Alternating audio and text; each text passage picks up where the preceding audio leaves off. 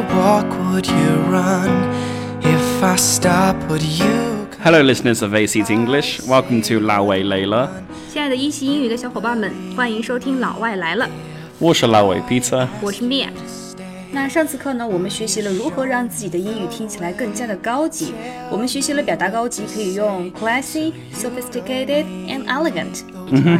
在请求别人帮助的时候，要多使用一些 pleasantries，一些礼貌的用语。那今天的 Mia 和 Peter 将继续给大家分享，让你的口语变得更加 classy and elegant 的一些小建议。Yeah. OK，Peter，、当我们想要去请别人帮忙的时候，还有没有其他的一些 other polite words？嗯哼 Yeah, so I would s I could also say by any chance. By any chance， Yes. 哦、we can put in at the beginning of the sentence。 Yeah, you can put the beginning or the end. Oh, or the end，我们可以把 by the chance 加在这个句子的前面或者是后面，来表示有机会的话。那这样听起来的话就会 very indirect，非常的委婉。听起来的话，你就是一个嗯非常有修养的人，啊、v e r y classy and elegant，right？ Yeah. Okay. For example. So, for example, you could say, by any chance, could you help me to ask your sister to come down? By any chance, could you help me to ask your sister to come down？如果有机会的话，可不可以请你让你的妹妹啊下楼来？嗯，Next one. Will you be going to the finance meeting tomorrow by any chance? Will you be going to the finance meeting tomorrow by any chance? Yeah. 嗯 by any chance at the end of the sentence, right? 嗯，finance meeting 意思是财务的会议。那 Yeah. 如果有机会的话，你可以来参加我们明天的财务会议吗？听起来也是 very very elegant. Yeah. OK，那我们下一次再去请别人帮忙的时候，记住三个单词 by any chance 放在句子的前面或者是末尾，听起来呢就会更加的有修养，更加的客气。那下面这个单词是我们经常使用的 please，Yeah. 在使用 please 的时候，有一些注意事项，我们要把 please 放在句尾，然后呃 in the end of the sentence，right？Yeah. 嗯，如果我们把它放在句首的话呢，听起来会有一种很不耐烦，very boring 的这种感觉。Yeah, well, there's nothing wrong putting please at the beginning, it just sounds better at the end. 对，那把 please 放在句首呢，也不是不可以，不过把它放在句尾的话，听起来感觉就会更好一些。 Exactly. So for example， For example, you could say, Could I have a glass of water, please? 那 Could I have a glass of water, please？这样听起来就会比 please Could I have a glass of water 听起来会更委婉一点。 那这是因为呢，please 放在句首的话，会稍微带有一点要求、命令的语气，right？嗯哼，嗯哼。那下面呢，还有我们给一些经常用英文写邮件的小伙伴们一些 tips。那在书面语中呢，比如说在给我们的 boss or customer 去写邮件的时候呢，我们就可以把 please 替换成 Yes, talking to your boss, you should you can say, Could you? could you May I? May I？那可以用 Could you 或者 May I 这样的一些疑问句的句式来去替代，听起来就会更客气一些。 Exactly. 或者可以换成 It will be highly appreciated. It will be highly appreciated. I'd appreciate it if.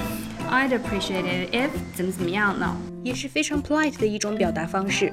那我们来比较一下下面的三个例句。So the first one is Please reply to me by today. 嗯哼 It's not very polite, right?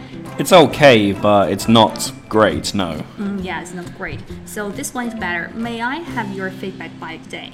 Yeah, it's a, li- a little bit better. The best message would be your earliest response would be highly appreciated.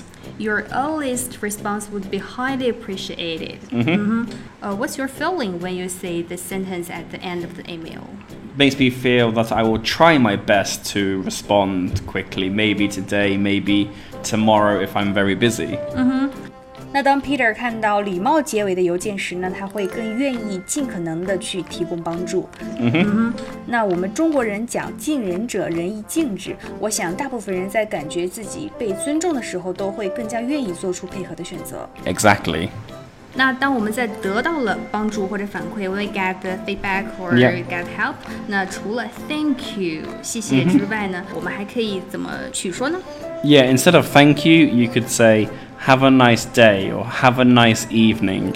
嗯，Have a nice day, have a nice evening. 嗯 Or you could say enjoy the rest of your day. Enjoy the rest of your day. 嗯，good。在 Thank you 之后加上这样的一句呢，就会听起来更加的礼貌，very polite、right?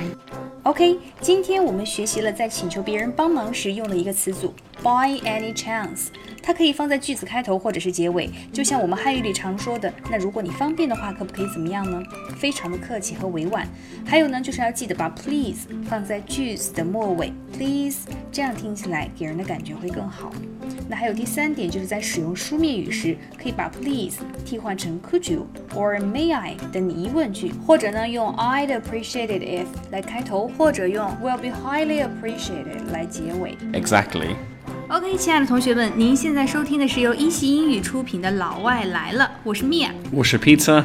I hope this topic is useful. 嗯哼，希望今天的内容对你有所帮助。Have a nice day. Have a nice day. Bye bye. Bye.